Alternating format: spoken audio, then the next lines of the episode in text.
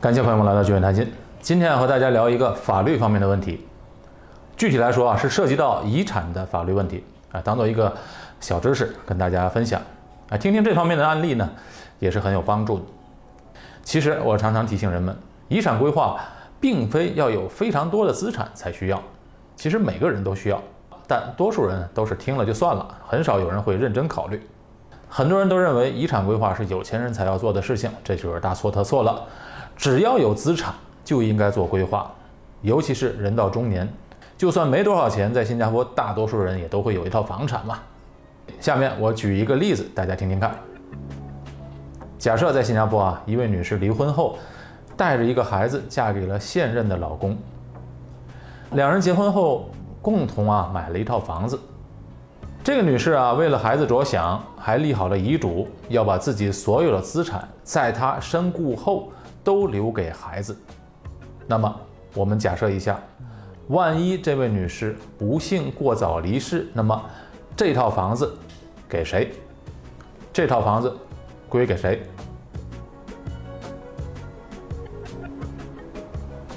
我想，大部分人都会说，要不就是房子百分之五十给这个老公，百分之五十给孩子，或者呢是百分之百给孩子。其实都不对。这套房子在这位女士离世后，她现任的老公拥有百分之百的所有权，也就是说，老婆离世后，房子归给了丈夫，孩子是继承不了这个房子的。为什么呢？哎，有人可能会说，刚才这位女士不是已经立好了遗嘱了，所有的财产要给孩子吗？那这位女士离世后，为什么这个房子要归给她老公呢？好，我就来讲为什么。因为这对夫妻啊，在买房子的时候，买的产权是共同共有的产权 （joint tenancy）。这种产权啊，它遵循的是生存者取得权这个原则，即一位共有者过世后，那么产权就会立即转给另外一位在世的共有者，而不会纳入到逝者的遗产。刚才说的这位女士虽然立了遗嘱，把所有的财产都给了自己的孩子，但是所有其他的房产，比如银行存款、股票、基金等等，都可以继承给孩子，唯独这个房产不行，因为当初买的时候产权选择是共同共有的产权，所以在这位女士离世后，这个房子是归给她再婚的这位丈夫的。在新加坡，绝大部分的夫妻联名买房都会采用这种共同共有的产权，因为这样的方式啊，对于绝大多数家庭来说是比较合理的。为什么合理呢？你看啊，一对夫妻买的房子，一方去世后，房子百分之百归给另一半，孩子也不会有意见嘛。刚才我举的例子，因为是再婚家庭，孩子不是继父亲生的，所以啊，事情就变得有点复杂了。这位女士也正是因为她有这方面的考虑，才会立遗嘱把财产全部给孩子。但是，由于她没有这房产这方面的认识，所以在规划时完全没有想到这一点。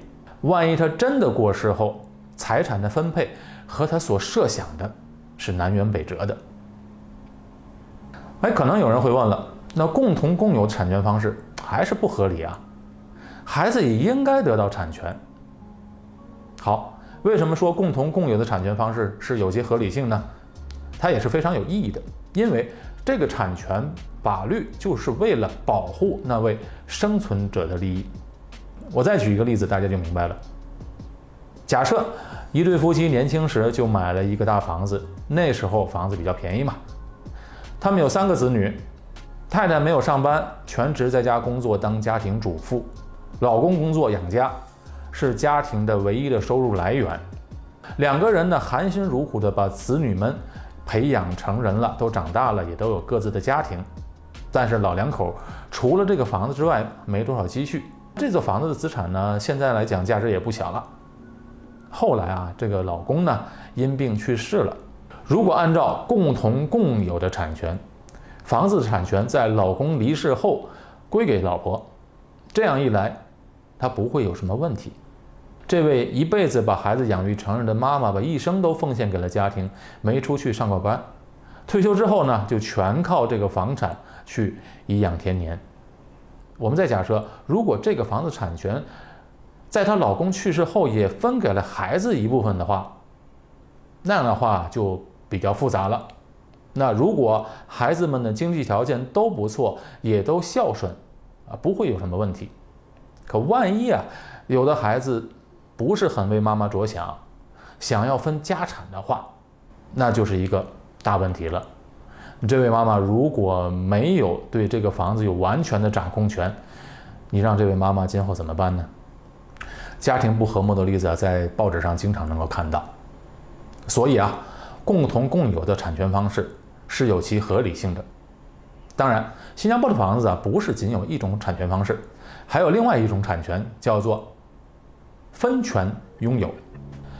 两个人或多人联名买房时，可以按照约定划分产权份额。比如，两个人买房可以按照每人百分之五十的产权形式来共同拥有，也可以三个人或者四个人一起按照约定的产权份额来划分。这种形式啊，一般上。都是几个朋友或者生意伙伴或者兄弟姐妹们一起集资买房子，主要的目的是投资。采用这样的方式，产权分得很清楚。因为如果万一有一个人离世的话，那他本人那部分的产权就会作为遗产留给他的受益人、继承人。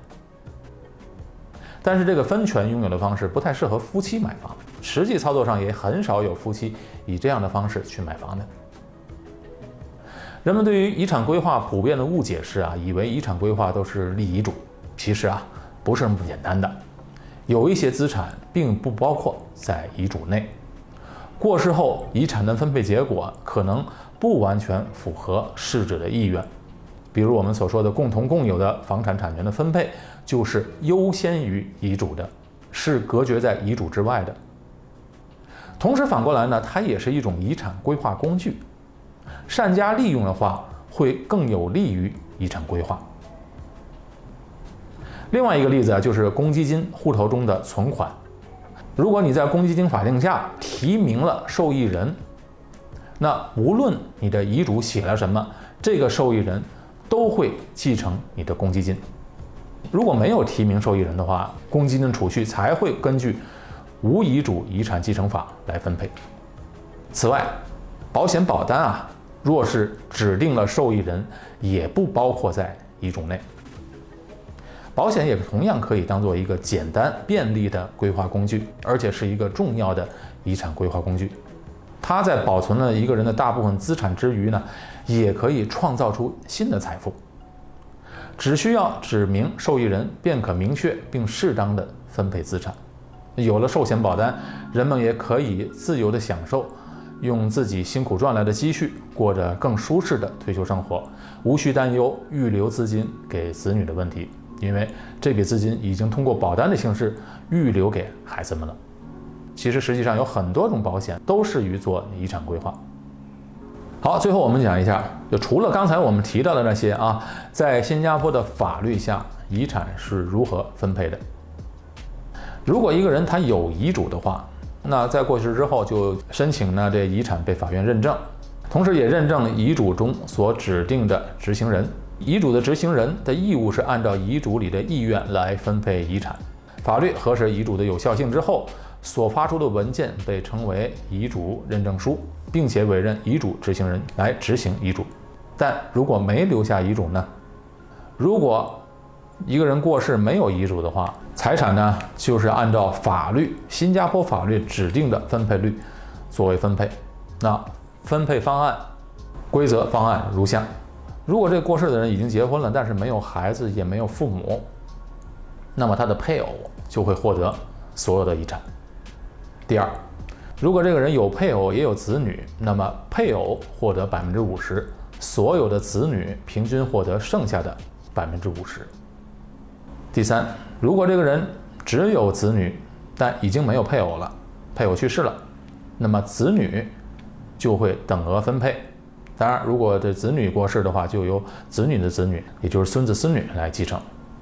如果一个人只有父母，他没结婚，没有配偶，也没有子女，那么父母就会平分他的这个财产。如果一个人他只有父母和配偶，也就是说他结婚了，但是还没有孩子，父母继承百分之五十，他的配偶继承剩下的百分之五十。第六呢，就是一个人他没有配偶，也没有子女，也没有父母了，但是他有兄弟姐妹，那这时候呢，兄弟姐妹就会平分这个遗产。如果其中有的兄弟姐妹已经不在人世的话，那么兄弟姐妹的子女会继承他的那一份。